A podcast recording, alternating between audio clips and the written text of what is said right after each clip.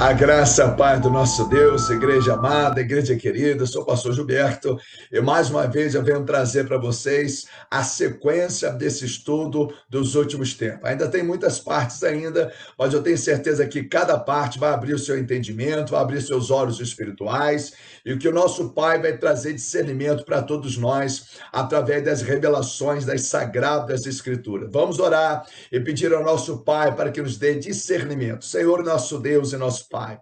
Na autoridade do Senhor Jesus, em primeiro lugar, Senhor, viemos clamar pela tua graça, pela tua misericórdia, pedimos perdão, Senhor, para nossas vidas, por esse Brasil, por essa nação, meu Pai, por esse universo, Pai. Eu peço ao Senhor que o Senhor venha nos ajudar, para que o Senhor venha dar discernimento espiritual, a capacitação, e, meu Pai, cada pessoa que ouvir dessa palavra venha ter um coração aquebrantado, Senhor, onde o teu Espírito Santo venha preparar, Senhor, a cada vida, Senhor para ouvir as tuas verdades. Eu peço, Senhor, que abra nossos olhos espirituais, o nosso entendimento, em o nome do Pai, do Filho e do Espírito Santo. Amém. E graças a Deus. Amém, igreja.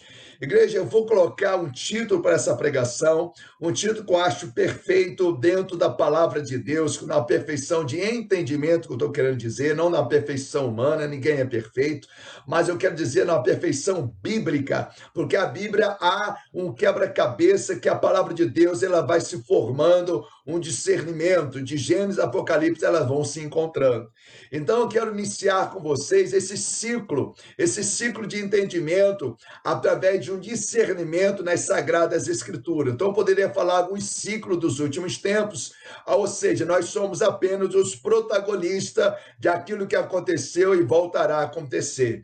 E para você entender melhor, vamos iniciar com Eclesiastes. E assim nós podemos entender algumas coisas dos últimos tempos. Eclesiastes fala assim, capítulo 1, versículo 9. A Bíblia diz assim: O que foi voltará a ser, o que aconteceu ocorrerá de novo.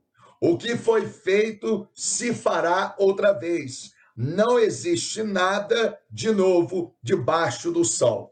Então a Bíblia está dizendo de um ciclo que aconteceria na terra, um ciclo de acontecimento. O que aconteceu voltaria a acontecer. Então eu quero chamar a sua atenção para que você preste atenção em alguns acontecimentos que aconteceu e que está acontecendo outra vez nesses últimos tempos e muitos não estão observando, muitos não estão pesquisando as sagradas escrituras e não está tendo discernimento. Então, uma coisa que precisamos ter nos últimos tempos é discernimento. Ore ao Senhor, peça ao Espírito Santo de Deus para que ele te dê um discernimento amplo. Assim eu estou pedindo para que Deus também, pela graça e misericórdia, possa me dar esse discernimento. Então, o pouco que eu estou aprendendo, eu quero compartilhar com todos vocês para a honra e glória do Cordeiro. Quando nós lemos aqui, quando nós meditamos, observamos Eclesiastes 9, nós observamos que houve acontecimento que voltaria a acontecer. Houve algumas coisas que ocorreu que ocorrerá de novo. Ou seja, nada diferente debaixo do sol. Só mudaria os protagonistas e mudaria as gerações. Um exemplo muito claro que eu costumo dizer é o carnaval. Quando você vê o carnaval de hoje que existe no Brasil, você começa a observar que no tempo de Moisés quando Moisés estava lá no Monte Sinai, por exemplo, embaixo estava Arão, estava o povo com Arão. No quadragésimo dia estava lá Moisés, já com aquelas placas lá em cima lá, e Deus fala para Moisés descer, que o povo estava pecando. Então é interessante que quando Moisés desce, está ali Arão com o bezerro de ouro, eles estavam ali dançando, eles estavam ali bebendo, eles estavam se bebedando, estavam nus, ou seja, ele estava ali e na frente estava um bezerro de ouro. E quando nós observamos o carnaval de hoje, é a mesma coisa. A mesma coisa, são carros alegóricos, são ali sambando, dançando, estão ali numa nudez, ou seja, só mudou o tempo, os protagonistas estão tá mais tecnológicos. Mas ali ele mostra também um carnaval. Ou seja, a gente tem que observar então na história bíblica o que aconteceu e o que voltará a acontecer e quais foram as soluções dadas para que a gente venha estar mais preparados nos últimos tempos. Quer ver um exemplo? Vou trazer alguns exemplos para vocês, para que vocês venham ver que nada diferente debaixo do sol. Daniel capítulo 6, no versículo 6 ao versículo 9, a Bíblia diz assim: Assim, aqueles supervisores e os sátrapas, de comum acordo, foram conversar com o rei, dizendo: Ó rei Dário, vive para sempre. Eis que todos nós, supervisores reais, prefeitos, sátrapas, conselheiros e governadores, estamos concordes em rogar que o rei deva baixar um edito ordenando que todo aquele que orar ou fizer petição a qualquer Deus ou a qualquer ser humano nos próximos 30 dias, excetuando a tua pessoa, ó majestade, seja tirado sumariamente à cova dos leões. Agora, pois, ó rei, se está de acordo, emite o decreto e assina o edital, a fim de que o mesmo nunca mais seja mudado, conforme a lei dos medos e dos persas. Assim que uma vez sancionada, não se pode revogar jamais. Então, diante do parecer daqueles conselheiros, o rei Dário deferiu e assinou o decreto. Observe que houve um decreto assinado para extermínio daqueles que não honrasse ao rei. Observe que houve um decreto de extermínio, de morte, assinado, documentado. Houve um decreto assinado pelas autoridades para exterminar as pessoas. Será que no tempo que nós estamos vivendo hoje está sendo diferente? Alguns decretos estão sendo lançados Lembra da picadinha, por exemplo? Será que foi através de quê? Com certeza através de uma, de uma lei, através de um decreto, através de uma decisão jurídica, para que possa determinar algo perigoso para a população. Então a gente tem que observar, aconteceu essa orquestra, esse decreto contra Daniel, mas não era só contra Daniel, era contra todos aqueles que aqui não honrassem aquele rei do mundo.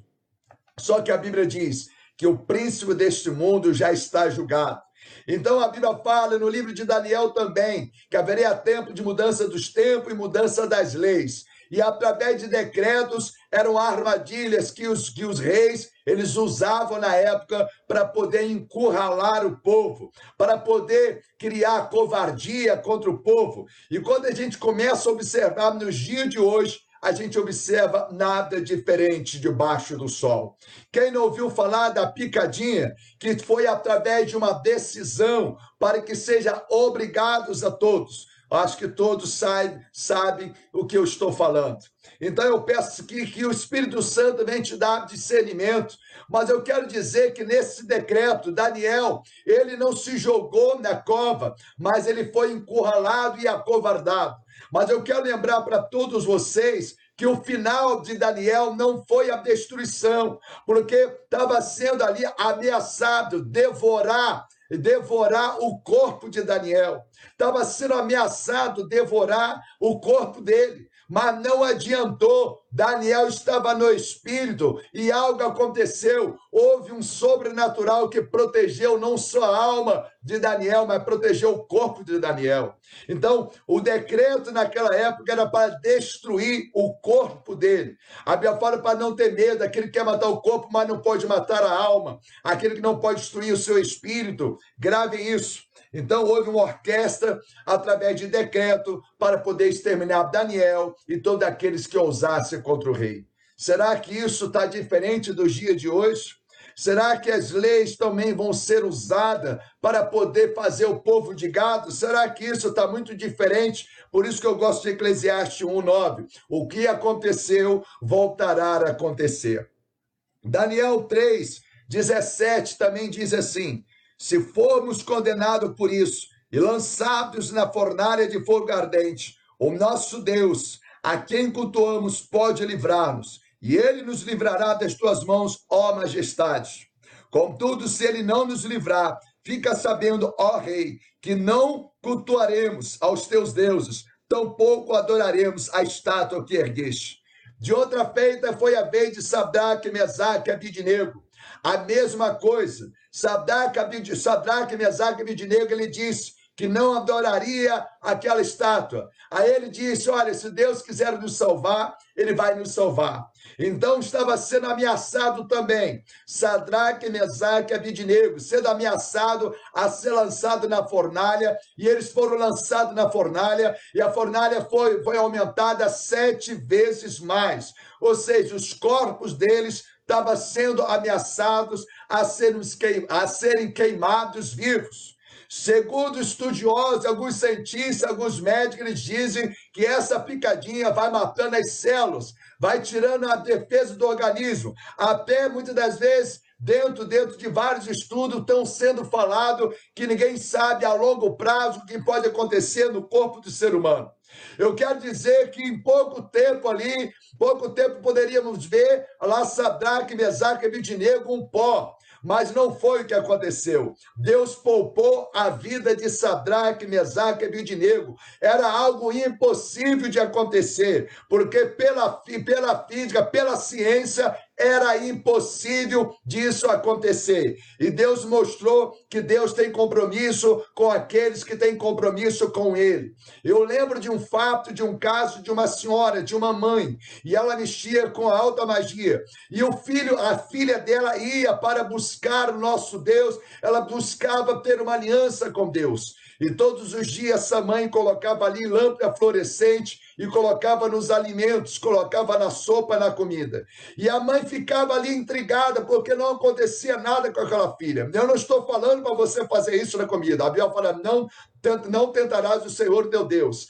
Mas eu quero dizer o cuidado e zelo que Deus teve com aquela filha. Algo sobrenatural estava acontecendo até que aquela mãe se converteu. O que eu quero dizer com isso? que da mesma forma que Sadraque, Mesaque e Abidinego foi jogado na fornalha, da mesma forma que Daniel foi jogado na cova, os corpos deles estavam sendo ameaçados a ser destruídos, mas eles tinham um compromisso com Deus. Eles não entraram na fornalha porque eles quiseram entrar na fornalha, eles foram acovardados. Acovardados. Não foi Daniel que se entrou na cova, ele foi lançado na cova. Não foi Sadraque, Mesaque e Mitinego que entrou na fornalha, eles foram lançados na fornalha.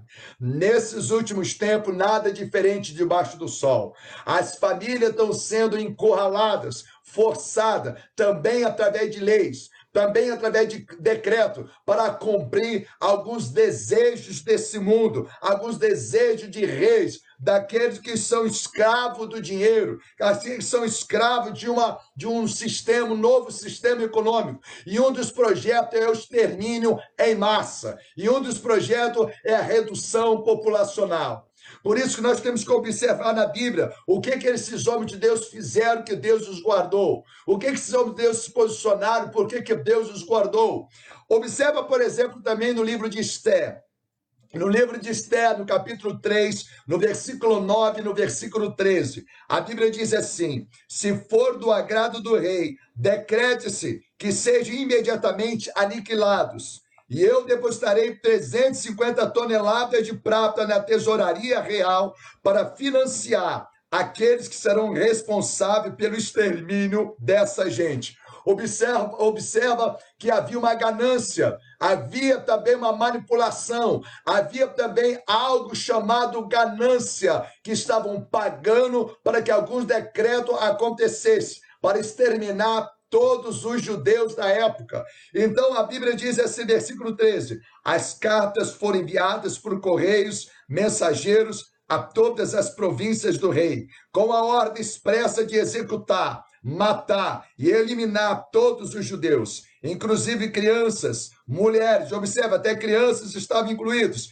Algo diferente que aconteceu nessas últimas nessas últimas leis agora que estavam falando até as crianças que os pais também não é, não queria fazer a picadinha nas crianças. Observa, as crianças, mulheres, jovens, idosos, sem exceção e de saquear todos os seus bens, tudo em uma rápida ação rápida de apenas um dia. O décimo terceiro dia, o décimo terceiro segundo mês, o mês de Adá. Então houve também um decreto para exterminar todos os judeus. Observa nada diferente debaixo do sol. O que aconteceu voltará a acontecer. Só muda o tempo, só muda os protagonistas, só muda a forma, mas é através de um decreto que isso acontece. E nesses últimos tempos não está sendo diferente. Estão empurrando a goela abaixo com decretos para deixar as pessoas desesperadas, encurraladas. Mas eu quero chamar a sua atenção de alguns cuidados, algumas promessas que Deus deixou quando isso tudo ocorrer. A primeira coisa, o que, que Daniel fez?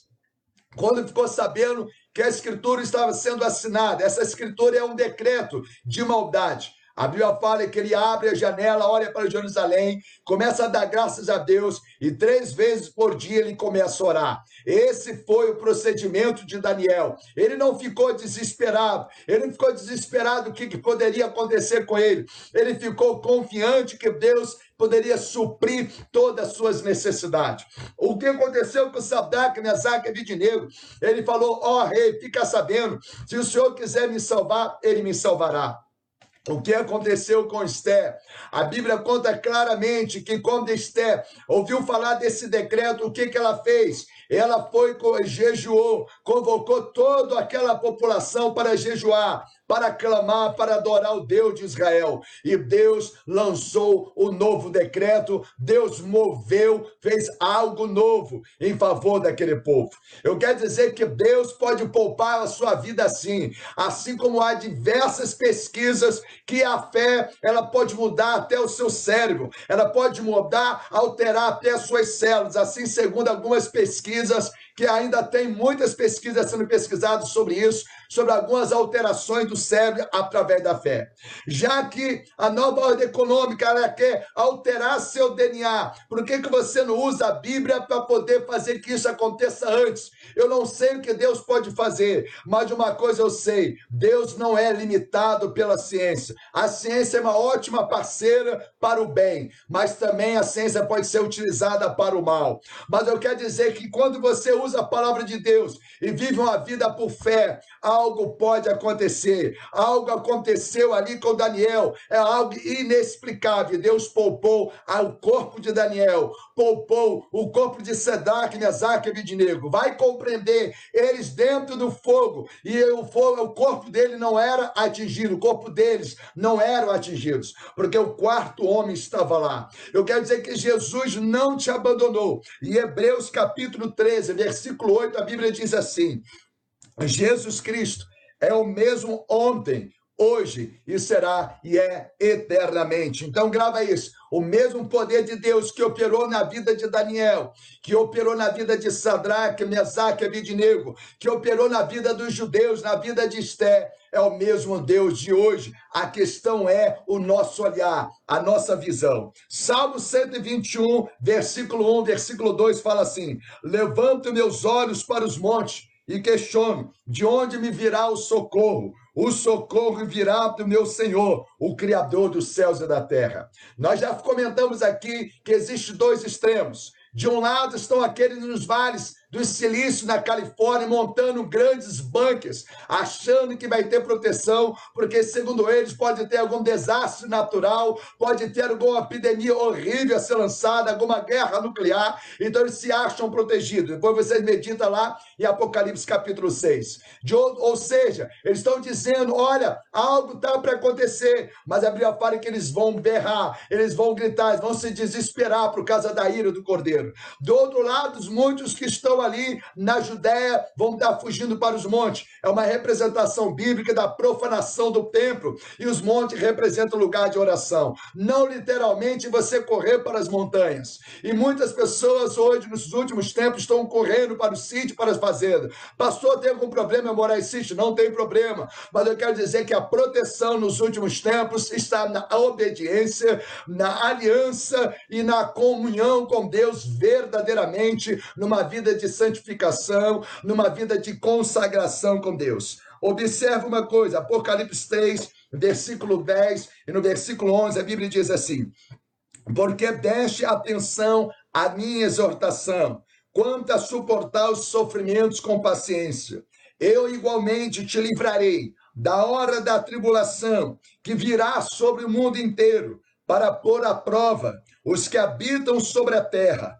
Eis que venho sem demora, conserve o que tens, para que ninguém tome a sua coroa. A Bíblia está dizendo, a Bíblia é clara, Deus está falando que haverá uma tribulação para experimentar os servos do Senhor, para experimentar todos da terra, não somente os servos, mas para experimentar os habitantes da terra. Muitos vão confiar em carros e cavalos, ou seja, vão confiar nesse sistema, vão confiar em governos. Eu quero dizer que o nosso governo é Cristo, o nosso general é Cristo. Ele sim você pode confiar.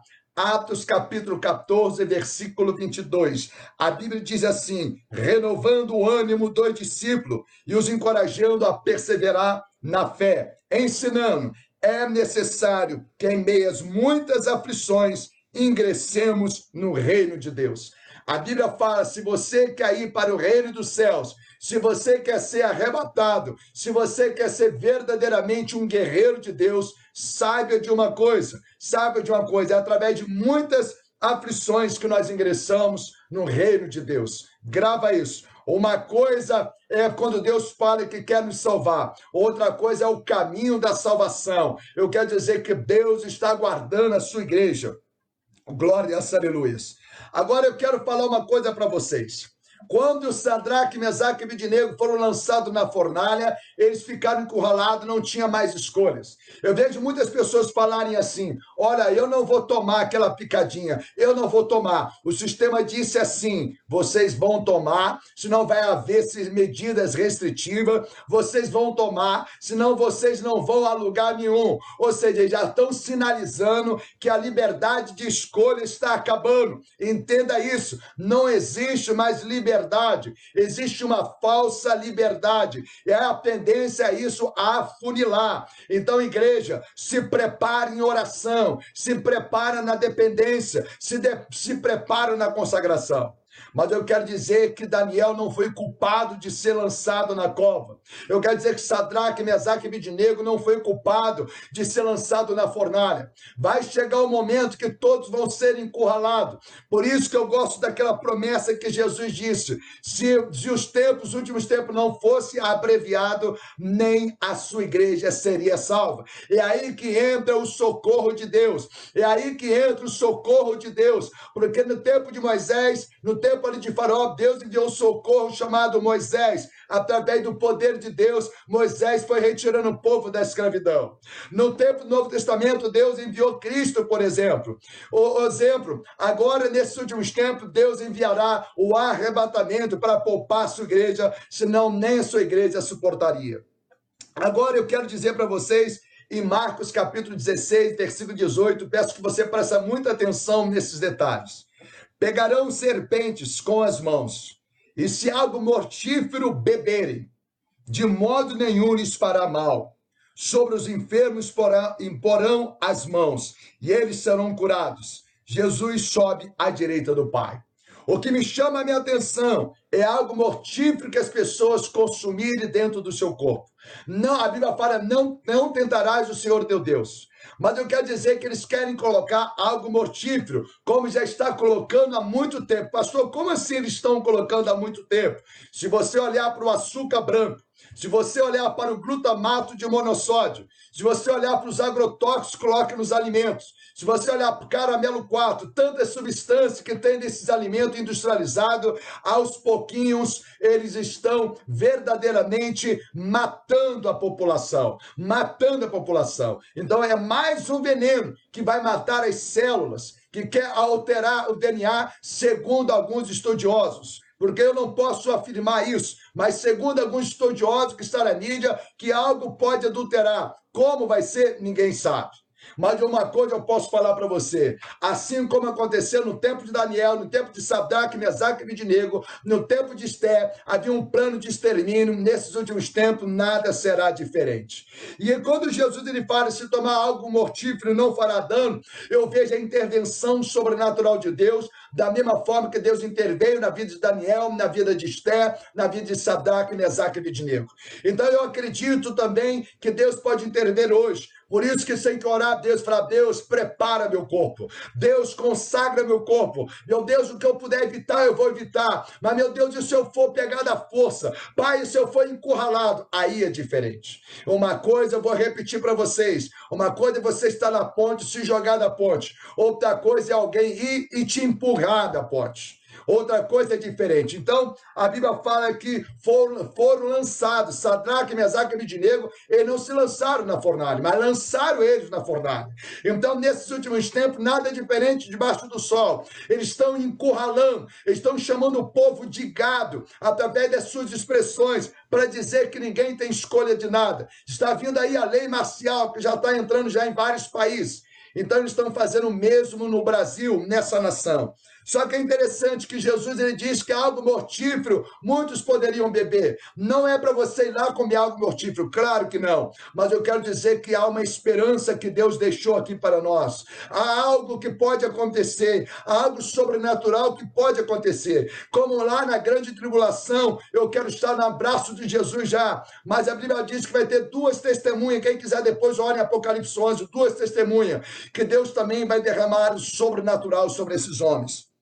Atos, capítulo 28, versículo 3 ao 6. No Marco 16, 18, fala: pegarão serpente com as mãos, e se algum motivo de beber, de modo nenhum lhe fará mal. Eu quero lembrar aqui eu quero lembrar aqui quando aconteceu com Paulo. Ele estava ali, olha o que, que ele estava fazendo. Algo, houve uma serpente que o atacou. Logicamente que você não vai numa selva nem no meio do mato buscar uma serpente. Claro que não. Aqui é uma linguagem espiritual. Vamos entender. Assim que os habitantes da ilha viram aquela cobra presa na mão de Paulo, comentaram um com os outros. Com toda certeza, esse homem é um assassino, pois tem sido salvo do mar revolto a justiça não lhe permitiu continuar vivendo. Quem não lembra da, da, do naufrágio da ilha de Malta, quem não sabe, Malta representa a esperança. Então falaram assim, como falaram assim: olha, olha, esse homem realmente, homem deve ter feito muito mal. Ele escapou do naufrágio, mas veio uma serpente no seu braço. Ou seja, uma batalha em cima da outra.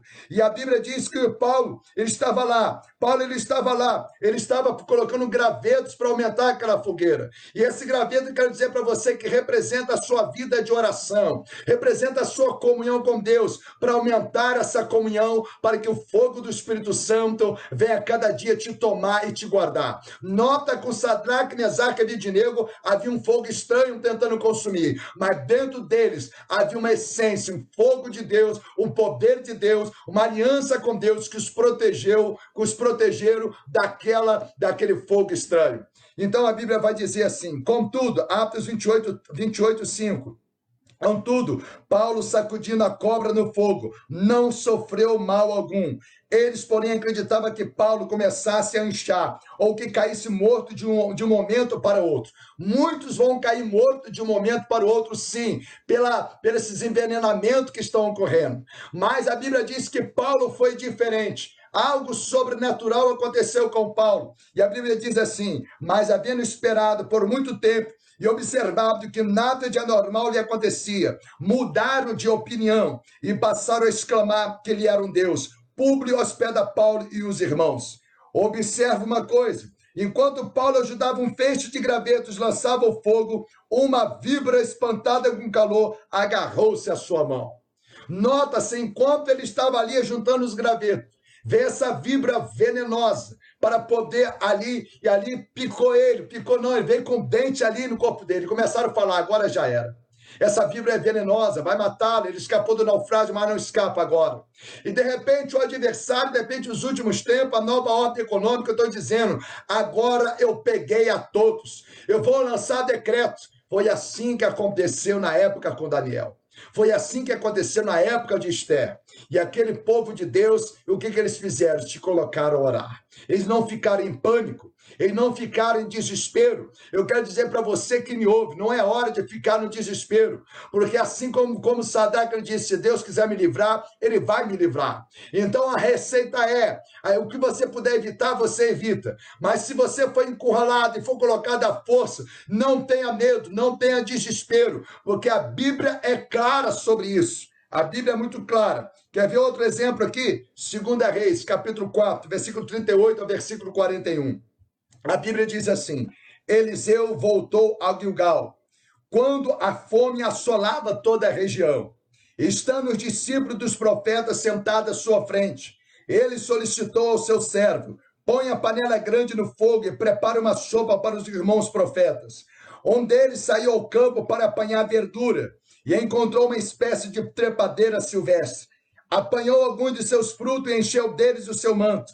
Assim que retornou, cortou-os em pedaços e colocou-os no caldeirão do ensopado.